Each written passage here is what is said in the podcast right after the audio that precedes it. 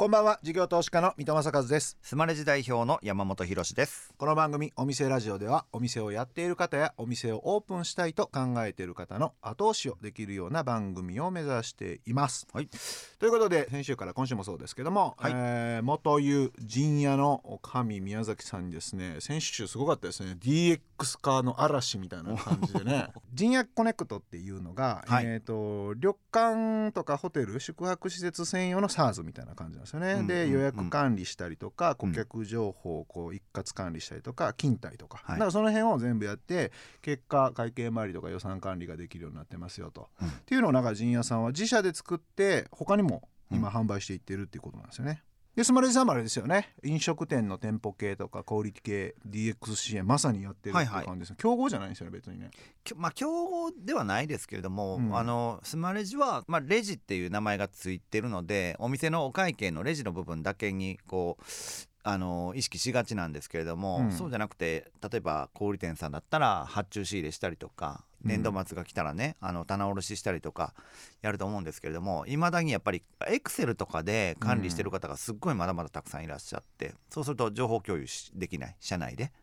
っていうのをそういうのをまあ解決できるツールにはなってます。はい。うん。それのじゃあ飲食店小売店バージョンはスマレジさんと旅館は陣屋さんと陣屋さん陣屋コネクトさんと、えー、陣屋コネクトで、はい、ぜひなんかちょっと組んでほしいなって感じは私は思いますけど、ね、ぜひぜひね。ねいいですよね、うん、うん、はい。ではお店ラジオそろそろ開店しましょう。この後鶴巻温泉元湯陣屋四代目女将宮崎知子さん登場です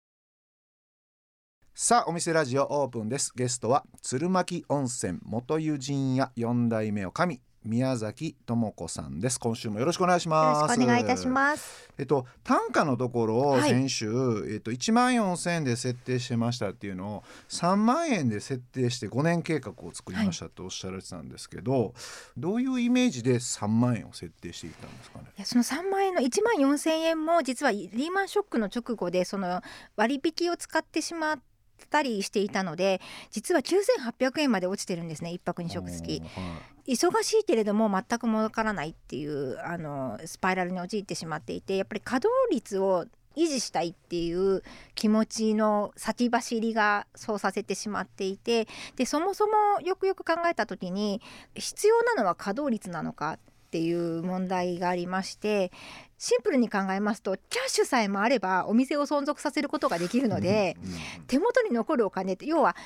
あの利益ですよね。そっちを手元に残る方法を突き詰めた方がいいなっていう売上じゃないってことですね。まあ売上も大事なんだけど、はい、結局手残りがいくらになるのかそうそうするとえっと単価かける人数からコストも引いていって全体を考えようみたいなそういうことですね。そうですそうです、トータルバランスを考えなければいけないので、なので効率も上げなきゃいけないですしっていうことで、で当時がその外資系のホテルがたくさん参入し始めた頃だったんですね。東京オリンピックに向けて。はいはい、で海外のホテルがどうやら EBITDA をすごい重要視してるっていう話を伺いまして。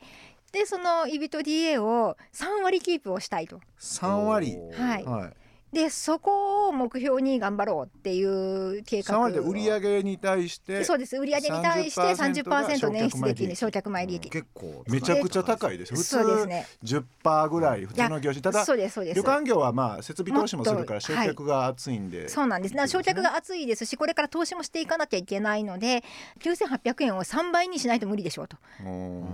ま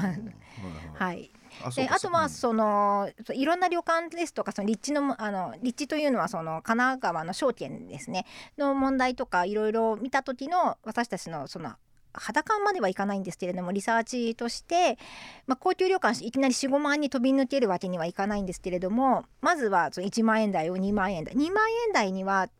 すごくそこあのレッドオーシャンなんですよね。あの激戦区なのでそこからもうちょっと一靴山が飛び出られるだけのサービス力とかやはり客室が当時20しかありませんので、うん、ちょっと難しいよねって2万円台じゃちょっと、あの客室がない分、難しいよねっていうところですね。上がらないんで、はいで3万円で設定されて今度あのコスト面をある程度圧縮っていうか、まあ、効率化していかないと、はい、EBITDA が上がっていかないってことだと思うんですけどその辺ってどういったことまずはお料理の原価計算を厳密にやること、これをやるためにその今まではどんぶり勘定みたいな感じだったんですね。毎月月で締めないと集計が始まらない。手計算なので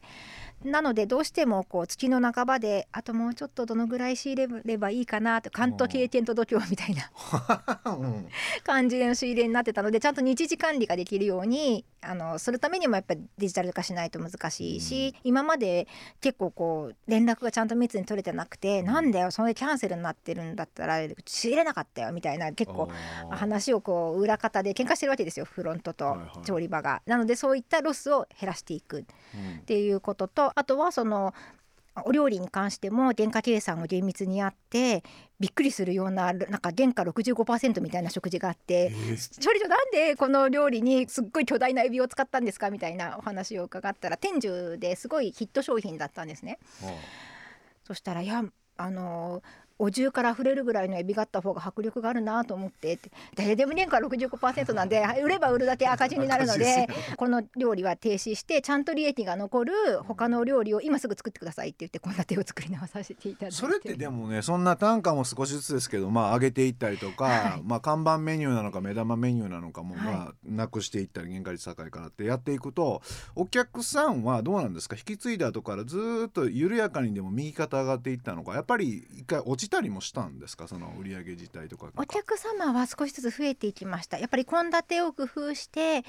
なんて言うんですか毎月料理変えてっていう形で盛り付けも綺麗になったねとかすごく褒めていただくようになってあのデイリーで使っていただくランチのお客様がちょっとずつ増えてたんですね。そのその時のすごくあのうちレストランの名前がにぎわい亭って言うんですけれどもあのすごく印象的だったのがパートの方に「おかみさんにぎわい亭がにぎわってます」いいですねそのワード。なるほど。あじゃあそうやってお客さんにはいい反応が出てきたそうそうするとやっぱり接客のメンバーも褒めていただけるとそのやったことに対してこれとりあえずおかみさんとか社長にやれやれやれやれ言われてやってたけれどもどうやらこれ間違いじゃないらしい、喜んでいただけたから前回来た時これ召し上がったから今日は違うの用意しましたって言ったらすごい喜んでくださったりっていうのがやっぱ手応えが出てくるとようやくそこでそのお客様の情報をもっと取りためていこうっていう。デジタル化は大事だってことが。だったり例えばお客様本当に些細なことなんです。あこの方左利きなんだと思ったらお菓子左利き用にご用意していくだけでもいいんですよ。なるほど。ちゃんとみんなができるっていう情報にしていくっていうのがどんだけ大事なのかっていうのがだんだんだんだんこう分かってきて少しじんわりじんわりと社内の中で歯車が合うようになっていったっていうのはあります。結果、あのー、引き継ぎのタイミングの売り上げから今ってどのくらいこう変化していってるんです結構上がったんですそうですね。ちょっとコロナ前と一回比較しなきゃいけないんですけど、ね、コロナ前までは2009年で引き継いだ時は3億割っていて2億9,000万円だったんですけれども、えー、と2019年は最終的には6億1,000万までいきました。えー、じゃあ倍増したってことですよね、はい、箱ビジネスで売上倍増したらめちゃくちゃ利益変わってきますもんね。なるほどな。すごいですね。えー、お送りしているのは宮崎さんセレクトの一曲、えー、なんでこの曲を選ばれたんでしょうか？すいませんお正月にサマーで。あの ただこの曲は結構私夏に聴くものではなくて夏を思い出して他の季節に聴く曲あの曲だなと思ってまして結構ノスタルジックで。あのいろいろこの曲には思い出がありましてもともと久石譲さんジブリつながりで好きだったんですけれども、まあ、陣屋がその宮崎駿さんの親戚だからっていうこともあるんですがあなので私も宮崎なんです。なんですけど宮崎さん宮崎さんか。あそうだそうだ。私 DNA はあの一緒じゃないんですけど嫁なのであの主人や子供たちはちょっぴりっていうのとあとはそのもともと曲自体が好きで自分たちの結婚式で使ったんですけれども、あの当時主人ホンダ社員だったんですがあのこちらトヨタさんの CM で使われていて うっかりそのことを忘れて流したらあの主人の同僚とか結構上役の方たくさんいらっしゃったんですけどもう配慮に欠けるというやらかした曲で ございます。思い出たっぷり、ね、思い出たっぷりです。ありがとうございます。はい、じゃあまたもう一回流すっていう、ね、はい、はい、お送りしたのは久石城、えー、サマーでした。ちょっと我々旅館ビジネスの収益構造ちょっと理解してなかったりするので、はい、売上って大体どういう感じで構成されてるんですか？宿泊と日帰り、まあ、そのランチとかディナーとか宴会も含めてなんですけれどもそれとあとウェディングをやってました。ウェディングで結構やっぱ取れるもんなんですか？あの当時は約20%弱ぐらい1617%ぐらい。年間三十数組40組弱ぐらいやってっていう感じですね。やっぱあれですよね。食事をよくしてで宿泊もいい感じになっていったんでまあウェディングでも使ってみたいっていうふうに本当にうまくクロスセルが効いていて、ね、っていうのもありますしそのウェディングをやることで起爆剤にしたいっていう思いもありました。やっぱりそのウェディングをやることっていうと大体ご神父様が中心的に決める決定権を持つことが多いと思うんですけれども、うん、なのでそういった女性の方に行ってみたいなと思う施設にしたいなというなのでブランディングしていくっていう形を考えると、ウェディングを頑張ることで全体を引っ張り上げられないかなっていうことも考えてウェディングをやろうって。ただプランナーを外から呼んでくるとそのウェディングの組数を獲得することに走るんですけれどもそうするとリソースが限られているので客室とかあの客室として私たちはその宿泊を販売したいのにそこに着替えの部屋とかで使われると困るんですよね。で控え室使っていただいてもいいけれどもチェックインの1時間前までに開けていただかないと間に合わないので、こういう兼ね合いが出てくるんですけれども、まあ、喧嘩するんですよね。でそういう話をしたらホットのホテルさんでもリソースは勝ち合うのであの両院部門とあの ブライダル部門とぶつかるよみたいな話が 伺ってあじゃあ同じ人がやればいいやと思ってマルチタスクにしてフロントとあのブライダルを兼務させるっていう。すごい、ね、形にしていくと予約が自分たちでもコントロール時間軸で考えてコントロールしていけるのでリソースを無駄にすることなくここを逆に無駄にするんだったらその分販売価格に転嫁してこれは付加価値をつけてこのウェディングのプランを構成して販売しなくちゃダメだっていう形になっていくので。めちゃくちゃ本当に MBA の人と喋ってるぐらいなんかしっかりとこうマトリックスを切って考えられてるっていう感じですね。でそれがあれですよね。じゃあ、えーと、陣屋コネクトにある意味このシステムとして仕組みが、はい、そうで数字がもう可視化されているのででどれがどれだけの売り上げがあってっていう形が取れるのでその考考える判断材料にしてくださいっていう。でそれを今度は、はい、えっと、もう自社だけ陣屋さんだけで使うんじゃなくて、はい、外にも外販していこうっていうことになっていかれたってことだと思うんですけど、それはどういう流れであの他の旅館業の方にも使っていただこうっていう感じになっていったんですか？えっと、会社は2012年に陣屋コネクトを創業しているんですね。うん、でいろんな改善要望が、まあ、陣屋の中で上がってきて陣屋コネクトが結構こう改善されて、うん、あの項目が増えていったりって機能が充実していったりっていうことがあったんですけれども2年半、まあ、約3年ぐらい使ってくると現場がある程度回るようになってしまったので、それ以上の改善要望っていうのが出てこなくなった時に、主人が仕組みが進化しなくなっちゃう鈍化しちゃう、うん、なのでこれを外に販売をしていろんな方々から忌憚なくこう意見をいただいて進化させたいから創業する。自分たちが困ってまあ、改善するために作った仕組みなので、まあ、それがお役立ていただけるのであればじゃあ販売しようかと。でちなみに導入された施設の方々ってどんな感じでやっぱ売り上げ上がるねとかコストが結構落ちるねっていうのは結構あるんですか？もうありますしあとは予約管理があのすごいスムーズになって助かるみたいなお話は伺います。じゃあ結構そういう先ほどおっしゃられてたような食材の無駄がなくなったりとか。そうですね。あの結構チェーン店化している方々とかはすごいそこがすごくスリムになりましたしお料理もデシャップっていうちょっとポジションの方が旅館とかホテルにはいらっしゃるんですが、はい、要はそのサービスと厨房をつなげる役場ブリッジになる人なんですけれどもこのオーダーが入ってきて調理場さんに、まあ、こことこことここの席が3つ同時にかかってきてるから焼き物を3つ作って何は何作ってっていうふうにそこに指示を出す感じの人がいるんですけれどもその人がうまくいかないとぐっちゃぐちゃになるんですね。それを機械化したいっていうあのお話しいただいてもしその仕組みは深夜コネクトの中にあってもう全部自動化できてるんですけれどもあのそれをすごく助かるねって言って使ってくださっている飲食店でオーダーシステムみたいな、ね、そうですそうです。はい。そこまでもう完全にシステム化されていくと、はい、あの働かれる人たちっていうのも、はい、やっぱり頭数そんなにいらないとかっていうことになっていくんですか？いやでもうち調理場はそんなにいるの？って言われるぐらいいるので今12人いるんですけれどもあの18部屋の客室のところにそんなにって言われますがやはりお料理に対してすごく期待していただいているところはちゃんと育てなきゃいけないと思っているので、はい、人数はじゃあ結構人件費がそんなにガンと落ちるってことでもなくて売り上げが人数は減ってます。120人いたところ今43人なので。え？120が43になったんですか？はいはあすごいですね。ただしなので一人当たりの賃金っていうのは上がってます。はあ。最近でも結構このまあ飲食店もそうですけど旅館業って人の採用とか、はい、あとまあ教育で定着していってもらう、はい、この辺ってものすごく大変じゃないですか。その辺ってあの陣屋さんもそうですしそのコンサルティングしているような先とかってどんな感じなんですか今？あの地方で人為的にはもういくらでも欲しいよっておっしゃってらっしゃるところとかをたくさんおありでいらっしゃいます。うん。ただやりようによってはっていうところはあるんですけれども休館日あの取り入れてるから人数そのまま維持できてるよっていう、うん、あのおっしゃるところも終わりですし。休館日ってことは、えっと、旅館なのに営業しない日があるってことはい、うちもそうなんですけれども、火曜水曜木曜日お休みを休館日いただいてまして。そんなにですか？はい7分の3休んでるんです、はい、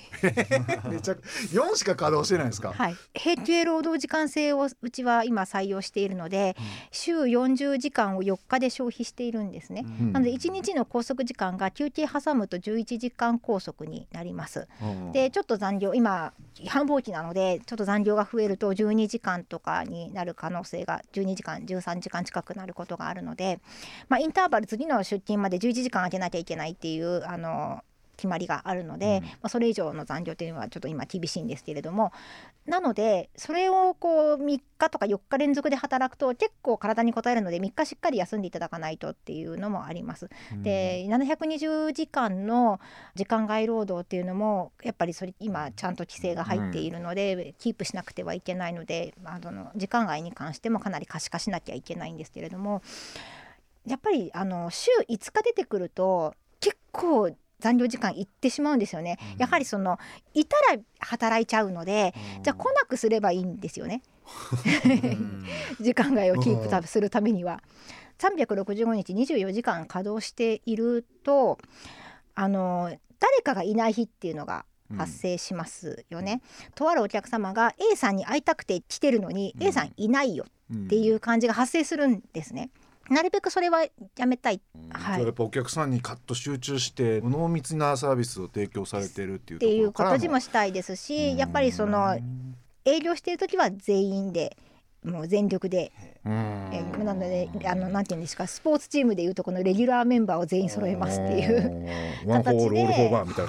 で。なるほど。でなるべく営業に集中したいですしお客様に全面的に向き合いたいですし。やっぱ定着率みたいなのも上がっているんですか、はい、やっぱ休館日があるとそのシフトがちゃんとこの日がお休みっていうのがあらかじめ分かってますよね。お休みの年間カレンダーが決まっているので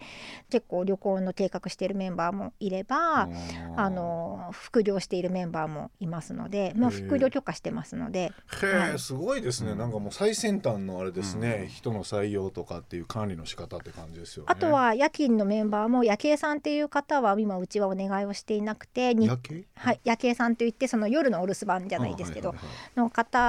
はいらっしゃらなくて、えー、と日勤ができるメンバー要はマルチで働けるのでそのメンバーが夜あの夜勤も必ず当番が回ってくるっていう形で当番制にしているんですね。で調理場さんにも夜勤を選出していただくようにお願いしているのでこれをやったことによって会社として得られるものは複数ありましてまず24時間ルームサービスが出せるっていうことと朝ごはんの準備に関して6時前に出勤しないと間に合わないこともあったんですね。でも夜勤のメンバーが朝食のスタンバイができるので出勤が7時以降で良くなった。あなるほどそうすると早朝手当についてその夜景さんとその早朝メンバー担当メンバーにダブルカウントでつけなきゃいけなかったのがいいんです。夜勤のメンバーだけにつければダブルカウントがなくなる。っていうのもありますし、夜もある程度、まあ、夜勤の方にお任せしてみんなが帰れるっていうこともできるっていうのとあとは休館日もその週2日休んでた時が昔あった。3日ではなくて2日っていう通常の企業さんと同じような就労体系で働いていた時は積み残した仕事っていうのがポロポロ出てきまして事務作業的なものが。なので休館日の半分ぐらい使ってそれを処理してたりっていうのがあるんですけどそれが夜中に結構進めることができるようになったり。あなるほどな。できたりあとは夜あのランドリーもうち内製化しているんですけれどもあのバスタオルとか。はいフェイスタオルとかおしぼりとかそういったものも内製化してるんですがそういったそのランドリーも夜の間に進めておいてくれたりっていうような形になるので。なんかがもう旅館とかホテルって本当過酷な労働環境のイメージがありましたけど、今みたいなちゃんとシステムで可視化もしてたら休みも取れるし旅行も行けるしっていうとやっぱり長く働いていこうとか採用の方もしやすくなりますもんね。そうですね、はい、ものすごい深いところまでたくさん教えていただいたんですけれども、はいいつも最後に同じ質問で締めくくらせてもらってるんですけれども、はい、えー、宮崎さんにとってのお店とは人生に必要なものだと思っていて生活に彩りがあるものって。で私たちはずっと継続しているのでこの100年の庭園に沿ったあの斬新すぎずにそこに馴染むものっていう形で陣屋はずっとリニューアルを続けてきたんですが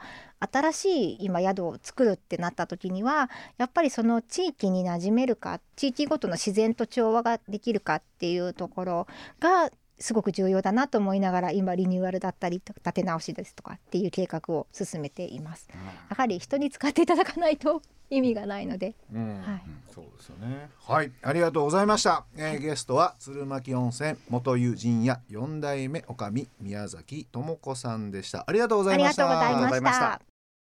事業投資家の三戸正和とスマレジ代表の山本博でお送りしてきましたお店ラジオそろそろ閉店のお時間ですイエーイこの番組ではお店の方からの PR メッセージが留守番電話という形で届きます。それでは聞いてみましょう。もしもしヌーブラ専門店ヌーブラショップの店長山崎です。銀座4丁目にある西銀座デパート地下2階にあります。ヌーブラはドレスにはもちろん普段使い旅行ビーチにも相性抜群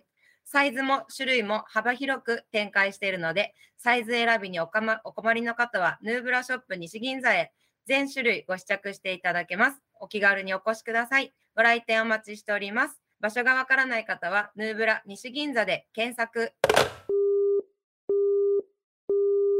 なるほど、はい、男二人でやってるラジオ番組にブラジャーが来ましたね、えー、いいじゃないですか。すごいですよね。ヌーブラってなんか耳にはするけど俺見たことないねんな実は、うん、大阪の会社だと思うんですよ。あのそうなの？そう。この間ねスマレジのユーザーさんが集まるユーザー会っていうのを今やっってるんですけどね。その時に来てくださって「ノブラでやってるんですよ」って言って、はい、お話しさせてもらって。いいですね、うんうん、ぜひ皆さん西銀座ですかね？の、はい、ヌーブラ行っていただければと思います、はいえー、今日の留守番電話のメッセージはスマレジを使っているお店ヌーブラショップ西銀座店山崎さんからでした。ありがとうございました。ということでうん2週間にわたりまして非常に濃い旅館の DX のもうカラミーノの事業承継もカラミーノのお話でしたけども、うん、山本さん広しのコーナーどうでしょうか、いや、イービッターという言葉が出てきましたね。えー、原価償却をやっぱり意識されてらっしゃるということで。初めてお店ラジオでイービッター出ましたね。ね、単価が9800円まで下がったと、うん、それを稼働率じゃなくて。いかにちゃんと利益を残して経営していくかっていうことにフォーカスされたというそこをちょっと響きましたし、うんあともう一点はその週3休みみたいなことがすげえなと思ったんですけどそれに加えてちゃんと夜勤を入れて、うん、今ねルームサービスとかなかなかやってるとこ少なくなっちゃってるんですけれども、うん、そこまでちゃんと手厚いサービスをね残りの4日間でしっかりサポートされてるっていうのがすごいなと思いました。なんかどうしてもやっぱり、うん、まあ、家賃もかかるっていうのもあるんでしょうけど旅館とかホテルってやっぱ回転率とそうそうそう。やっぱりね、割引安くしてみたいな、うん、なんか安易にそっちに流れちゃってるのの真逆言ってましたよね。そうそうでどんどん忙しくなっていっちゃうのを止めてね、でちゃんと濃度を濃くしてお客様にフォーカスするみたいなことでしたもんね。これは泊まりに行きたい、はい、はいえー、お店ラジオでは番組の感想や我々2人に対する疑問質問など皆さんからのメッセージもお待ちしています。メッセージの宛先はメールアドレスお店アットインター FM.jp お店アットインター FM.jp までお送りください。スマレジの公式ツイッターでもハッシュタグお店ラジオでメッセージを受け付け中です。また放送から1週間はラジコのタイムフリーで聞けることはもちろん AuDee や YouTube でも配信中です。詳しくは放送後記をご覧ください。え他にも音声メディア Voicy では放送で紹介しきれなかった未公開部分などを配信していますのでそちらもぜひ聞いてください。ここまでのお相手は水戸正和と山本博でした。お店ラジオまた来週ご来店お待ちしています